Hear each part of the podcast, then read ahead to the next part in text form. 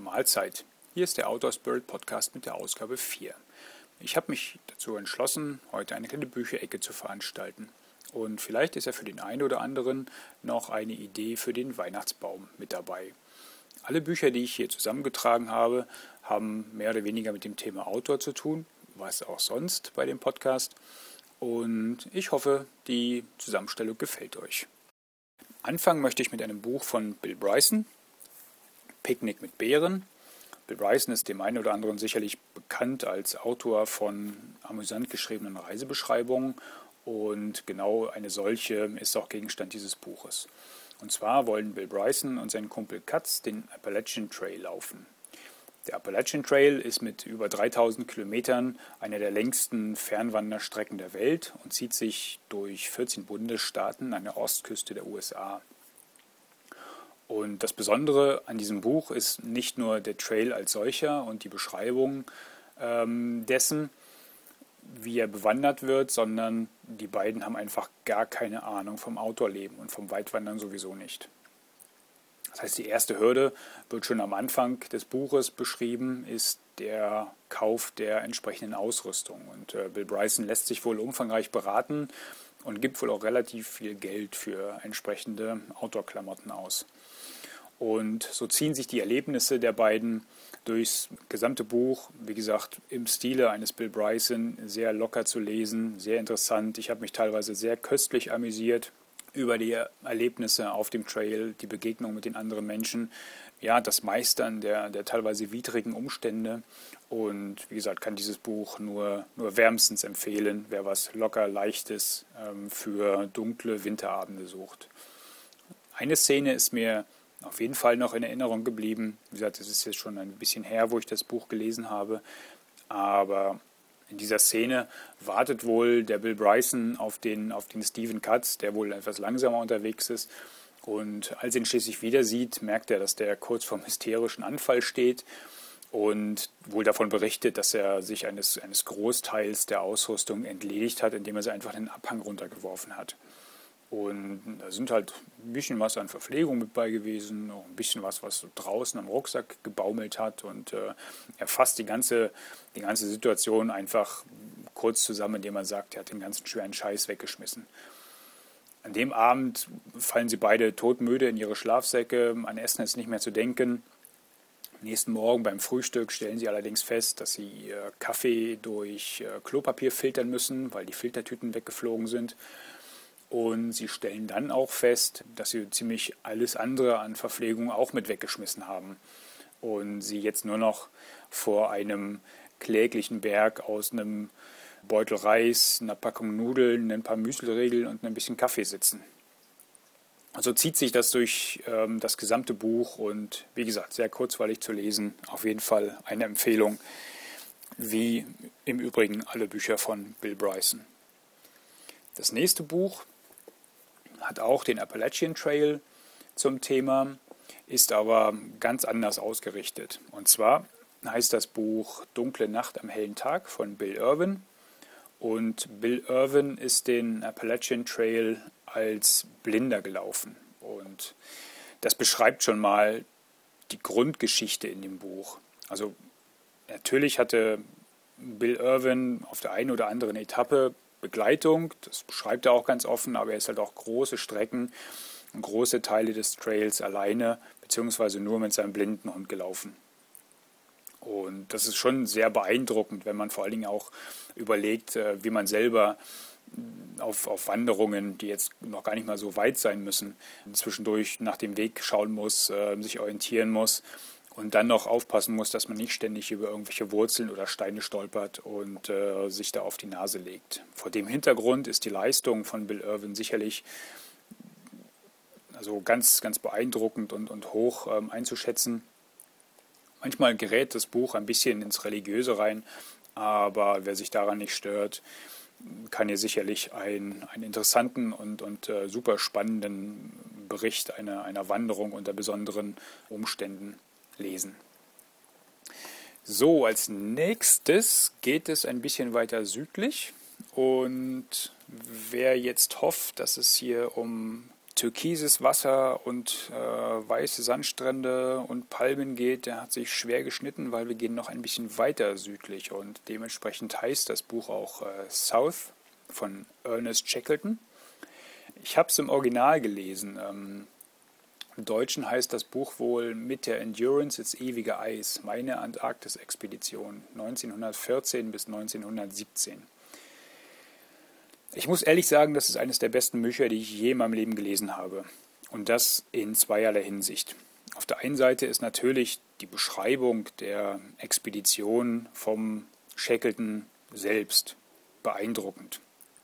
Auf der anderen Seite, wenn man zwischen den Zeilen liest, ist es ein ganz außergewöhnliches Beispiel an, an Management in Krisensituationen und dann der entsprechenden Menschenführung. Und nicht umsonst gibt es dedizierte Managementbücher, Management-Beratungsbücher, die die Endurance-Expedition vom Shackleton zur Grundlage haben. Aber das ganze Buch ist, wie gesagt, beeindruckend geschrieben.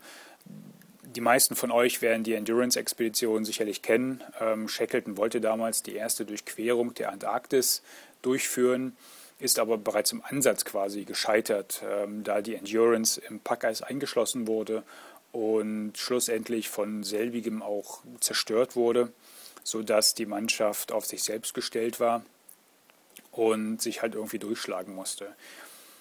Zu diesem Zeitpunkt ist dann halt die Antarktis-Expedition zu einer Rettungsexpedition geworden und Shackleton schafft es tatsächlich nach mehreren Jahren seine komplette Mannschaft heil nach Hause zu führen. Und das ist eigentlich ganz großartig, vor allen Dingen, wenn man bedenkt, äh, wie viele andere Arktis-Expeditionen doch teilweise unter massiven Verlusten auch gelitten haben. Und vor diesem Hintergrund ist es erst recht ein, ein, eine spannende Geschichte, auch wenn man weiß, dass es halt so ausgeht. Er beschreibt da zum Beispiel aus seiner Sicht, ähm, wie die verschiedenen Abschnitte dieser, dieser Expedition dann vonstatten gegangen sind und äh, beschreibt damit sehr viel Details auch, wie das Leben zu dieser Zeit dort war, wie die Ausrüstung waren. Ähm, also in dem englischen Original sind zum Beispiel auch die teilweise Skizzen und, und äh, Fotos dabei, um die Lage vor Ort dann nochmal deutlich zu machen. Also alles in allem eine, eine richtig spannend geschriebene Expeditionslektüre. Diese Rettungsexpedition besteht ja nunmehr aus, aus verschiedenen Etappen. Das heißt, ähm, sie driften erstmal so ein bisschen auf dem Eis noch rum, ähm, dann legen sie ein bisschen was über Land zurück und dann segeln sie mit den, mit den Beibooten ähm, der Endurance äh, bis nach Elephant Island, bauen sich da aus den Booten teilweise ein, ähm, eine kleine Hütte eine kleine Unterkunft und Shackleton entschließt sich dann mit, dem, mit einem anderen Beiboot weiter zu segeln und Hilfe zu holen. Dieses Beiboot ist die James Caird und sie versuchen halt mit diesem Beiboot, was dann umgebaut wird zu einem ja, quasi Minisegler. Das Boot war, wenn ich mich recht entsinne, knapp sechs Meter lang. Mit dieser James Caird zum Segler umgebaut, äh, versuchen sie halt das 1500 Kilometer entfernte Südgeorgien zu erreichen. Und diese, diese Fahrt der James Caird gilt heute noch als Meisterleistung der, der Navigation und der, der Seemannschaft. Wie gesagt, ganz großartiges Buch. Ziemlich beeindruckend sind auch die beschriebenen Bedingungen auf diese Expedition. Vor allen Dingen, wenn man bedenkt, wie wir uns heute doch über so ein bisschen Schnee rumärgern und, rummoppern, wenn die Hände kalt werden ich kann mir sehr lebhaft vorstellen, wie die Bedingungen damals gewesen sind mit den Baumwoll- und, und, und äh, Fellklamotten, die die ähm, dort anhatten. Er beschreibt zum Beispiel auch sehr plastisch, wie sie in ihren Schlafsäcken, die alle total klamm waren, im, im, Wasser gelegen haben, weil einfach der Schnee unter ihren Schlafsäcken dann in der Nacht weggeschmolzen ist. Und also man kann sich, kann sich sehr lebhaft vorstellen, dass es also unerträgliche Strapazen teilweise waren, die ähm, den Männern damals zugesetzt haben. Und ja, umso höher ist es anzurechnen, dass dort nicht ein einziger Mann quasi auf der Strecke blieb. Wie gesagt, beeindruckendes Buch. Auf jeden Fall eine Empfehlung. Mit dem gleichen Thema befasst sich auch das nächste Buch, und zwar ist das von Arvid Fuchs und heißt Im Schatten des Pols. Und hier begibt sich Arvid Fuchs auf die Spuren der Shackleton-Expedition von damals. Die Bücher von Arvid Fuchs sind eigentlich alle sehr gut lesbar. Ich habe sie sehr genossen. Er beschreibt da seine eigenen Expeditionen, die er mit einem alten, umgebauten, was ist es, ein Haikutter, glaube ich, die Dagmar Ahn durchführt. Er hat teilweise interessant geschriebene Berichte von Überwinterungen ähm, in Grönland geschrieben, wo sie sich halt mit der Dagmar Ahn einfri ähm, einfrieren lassen im Packeis und dort überwintern. Und wie gesagt, die Bücher sind eigentlich alle spannend geschrieben. Nur in diesem speziellen, im Schatten des Pols, wie gesagt, begibt sich Arvid Fuchs auf die, auf die Spuren vom Shackleton, besucht historische Originalschauplätze, zeigt er auch viele Fotos, wie die Plätze, die in dem Shackleton-Buch beschrieben sind, heute aussehen. Teilweise sind ja die Unterkünfte der Expedition heute noch zu sehen, die, die Bretterbuden, die damals gebaut worden sind. Teilweise liegen da ja noch ähm, ja, Ausrüstungsgegenstände rum. Alles sehr anschaulich beschrieben. Aber was dieses Buch besonders macht, ist, ich hatte eben schon erwähnt, diese, diese Reise mit der James Caird, äh, diese 1500 Kilometer Segelfahrt ähm, nach Südgeorgien. Und Arvid Fuchs hat gesagt, ich segel jetzt nicht nur mit einem großen Schiff, die Route der Expedition nach, sondern er wollte halt auch am eigenen Leib erfahren, wie es ist, diese 1500 Kilometer durch diese See mit so einem kleinen Boot zu segeln. Und ähm, Arvid Fuchs baut quasi die James Caird nach, nach originalgetreuen Plänen und unternimmt dann genau dieselbe Segelfahrt wie damals Shackleton und seine Mannen. Und von diesen Erlebnissen berichtet auch dieses Buch im Schatten des Pols. Wie gesagt, umfangreiche Beschreibung. Es ist ein, also auch ein schickes Buch vom Druck her, viele Bilder drin, viele Referenzen auf die Shackleton-Expedition. Ist mal ein bisschen was Hochwertigeres, was man im Bücherregal zu stehen haben sollte. So, das nächste Buch, da geht es dann in eine ganz andere Richtung. Und das ist sicherlich ein Buch ähm, ja, für diejenigen, die einen etwas stabileren Magen haben, würde ich sagen. Und zwar ist das das Buch von Aaron Ralston, Im Canyon heißt das. Und ja, es ist ein Buch, was im wahrsten Sinne des Wortes unter die Haut geht, würde ich sagen. Also unser Protagonist Aaron ist ähm, viel in Bergen unterwegs, klettert viel, besteigt hohe Berge und macht dies halt auch oft allein.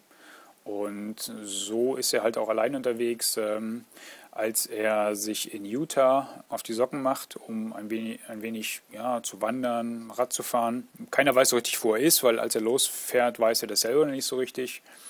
Und was jetzt geschieht, ist, bei einer Kletterpassage löst sich ein Felsbrocken im Canyon und klemmt quasi den rechten Arm von Aaron ein. Und er ist jetzt da, sitzt in der Mausefalle, ist gefangen, kommt nicht vor, nicht zurück. Der Brocken ist viel zu schwer, um ihn ähm, alleine zu bewegen. Er beschreibt es am Ende vom Buch, dass ungefähr 100 Kilo schwer gewesen sein soll. Hat sich schön verfangen in diesem schmalen Canyon und ja, Aaron sitzt da quasi wie in einer Mausefalle. Kein Mensch weiß, wo er ist, kein Mensch ist in der Nähe, es ist relativ abge, abgeschieden, der Ort. Und er beschreibt jetzt halt, wie er die Tage und Nächte da so erlebt. Höhepunkt des Buches und da, das weiß man halt auch vorher, wenn man sich das Buch kauft.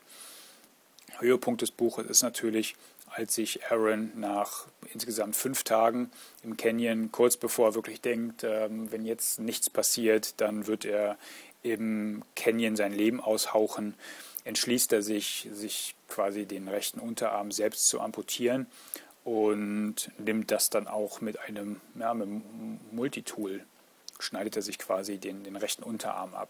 Und als ob das noch nicht genug wäre, muss er, um halt wieder Zivilisation zu erreichen, nach dieser Amputation noch ähm, eine Abseilpassage bewältigen. Das heißt, er muss sich vom Berg noch abseilen und danach noch circa elf Kilometer durch, ja, was ist das, Wüste, Halbwüste wandern, bis er halt in die Nähe von der Zivilisation kommt. Er wird nachher gerettet, ähm, alles hat ein Happy End. Aaron hat das Ganze wohl gut überstanden, ähm, ist wieder am Klettern. Man sieht ja auch in, auf einigen Bildern, wie er mit Prothese wieder am Bergsteigen ist. Wird das Ganze sicherlich auch gut medial aufbereiten, wie man allein schon im Buch sehen kann. Des Weiteren gibt es jetzt wohl in Amerika einen Film, den hatte ich kurz mal angeteasert im Blog, ähm, in dem ich den Trailer gepostet habe. Dieser Film heißt 127 Stunden leider, wie gesagt, bisher nur in Amerika. Ich habe noch nichts davon gehört, dass dieser Film auch nach, nach Europa oder nach, nach Deutschland kommen soll. Wie gesagt, interessante, interessante Geschichte, vor allen Dingen, wenn man sich mit dem Thema so ein bisschen befasst, was könnte passieren, wenn ich jetzt wirklich solche Sachen alleine mache. Und äh, ich bin ja der einen oder anderen Solo-Aktion ähm, auch nicht abgeneigt. Von daher hat mich dieses Buch halt auch, ja, dann doch berührt, würde ich sagen. Gut, Aaron Rustin, im Canyon für Leute mit stabilem Magen sicherlich eine Empfehlung. Stabilen Magen braucht man auch bei dem, bei dem letzten Buch. Und zwar ist das ja ein Sachbuch, würde ich sagen. Und zwar Pitt Schubert, Sicherheit und Risiko in Fels und Eis. Da gibt es drei Bände von. Und ja, es geht hier um mögliche Unfälle beim Klettern und Bergsteigen und wie man sie vermeiden kann. Pitt Schubert selbst war lange Jahre Leiter des Sicherheitskreises des Deutschen Alpenvereins und diese drei Bände reflektieren quasi die Ergebnisse der Arbeit dieses Sicherheitskreises. Und Pitt Schubert geht davon aus, wenn ein Fehler theoretisch möglich ist, dann wird er auch irgendwann gemacht. Und da sich Unfälle ja nicht wiederholen müssen und man die Fehler ja nicht am eigenen Leib erfahren sollte, kann man halt hier in diesen Bänden gut nachlesen, worauf muss man achten, was sind schon für Unfälle passiert und diese, diese Fehlerszenarien ähm, werden hier sehr gut beschrieben. Also es geht um alle Facetten des Bergsports, würde ich sagen. Es geht los äh, bei der entsprechenden Einschätzung der Wetterbedingungen bis hin zu Seiltechniken und, und äh, psychologische Begebenheiten, die einen Einfluss auf entsprechende ja, Klettertouren oder Bergsteigertouren haben könnten.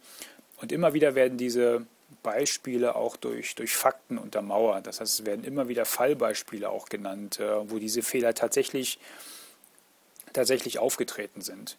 Und dieses Buch ist insofern sehr beeindruckend, als dass es einem plastisch vor Augen führt, worauf habe ich einfach zu achten in den Bergen, was, was kann theoretisch passieren. Und wenn man sich diese diese drei Bände durchgelesen hat mit all ihren Skizzen und Fotos und Fallbeispielen, dann ist es schon so, dass man am Berg sich die eine oder andere Situation dann auch vor Augen führt, die einem dann plötzlich wieder einfällt. Und man ähm, weiß halt, Moment einmal, hier habe ich mal was gelesen, jetzt lass uns doch mal ähm, speziell darauf achten ob wir denn jetzt hier einen, einen Fehler oder einen Unfall vermeiden können. Das, das geht bei so ähm, harmlosen Sachen los, wie zum Beispiel beim Abseilen unten einen Knoten ins Seil.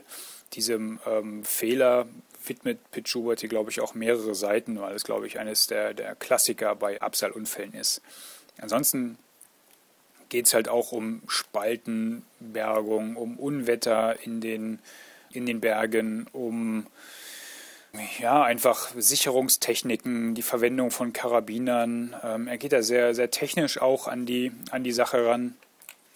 Und ja, wie gesagt, die Anzahl der, der Skizzen und Bilder machen die ganze Beschreibung ziemlich anschaulich und ähm, leicht verständlich. Ich denke, jeder, der ambitioniert in den Bergen unterwegs ist, ähm, sollte sich mal diese drei Bücher zu Gemüte führen um ja einfach um sich selbst zu sensibilisieren, welche Arten von Fehlern in den Bergen denn auftreten könnten. Ähm, so die eine oder andere Situation, die wird man sicherlich im Hinterkopf behalten und auch dazu beitragen, ein wenig sicherer in den Bergen unterwegs zu sein. So, das waren jetzt mal die Bücher, die ich vorstellen wollte. Ich hoffe, da war was für euch dabei und konnte euch vielleicht den ein oder anderen Input für euer Bücherregal liefern. Wie gesagt, mir haben die Bände oder die Bücher alle sehr gut gefallen und die werde ich auch nicht rausrücken, die bleiben bei mir. Ja, dann wünsche ich euch ein frohes Weihnachtsfest. Rutscht gut rüber. Ich muss mal gucken, ob ich eventuell noch einen Podcast ähm, über die Feiertage produziere. Weiß ich noch nicht so genau. Ich lasse mich überraschen. Genießt das Wetter draußen. Auch wenn die meisten sich ähm, dauernd beschweren, dass es zu kalt und zu weiß draußen ist. In diesem Sinne, macht, dass ihr rauskommt, euer Autor Spirit.